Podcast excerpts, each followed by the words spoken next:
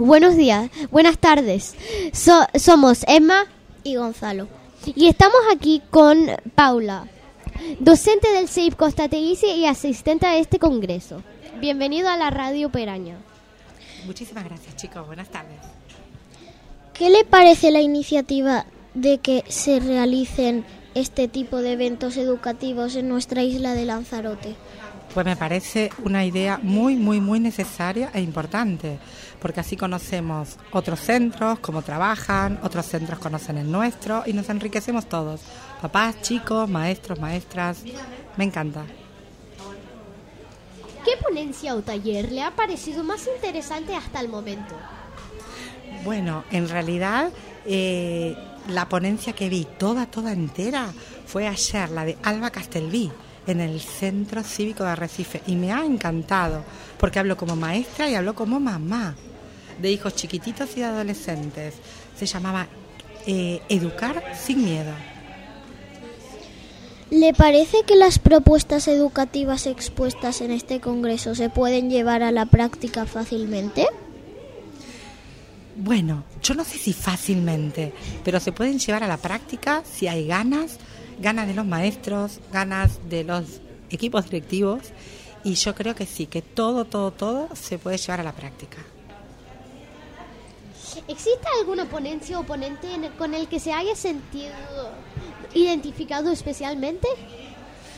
Bueno, para poder responderte a esa pregunta tendría que ser mañana cuando termine el Congreso.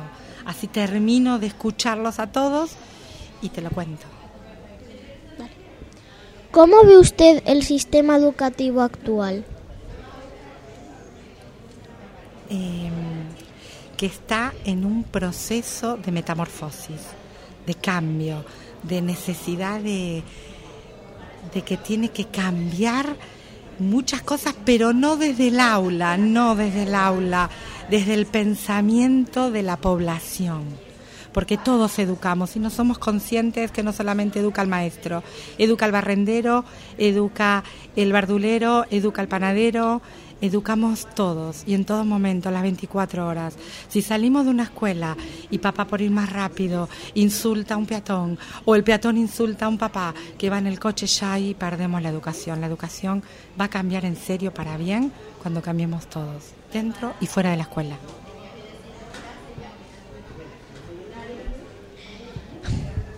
Eh, muchas gracias por compartir. Ah, no, no, no, no. no.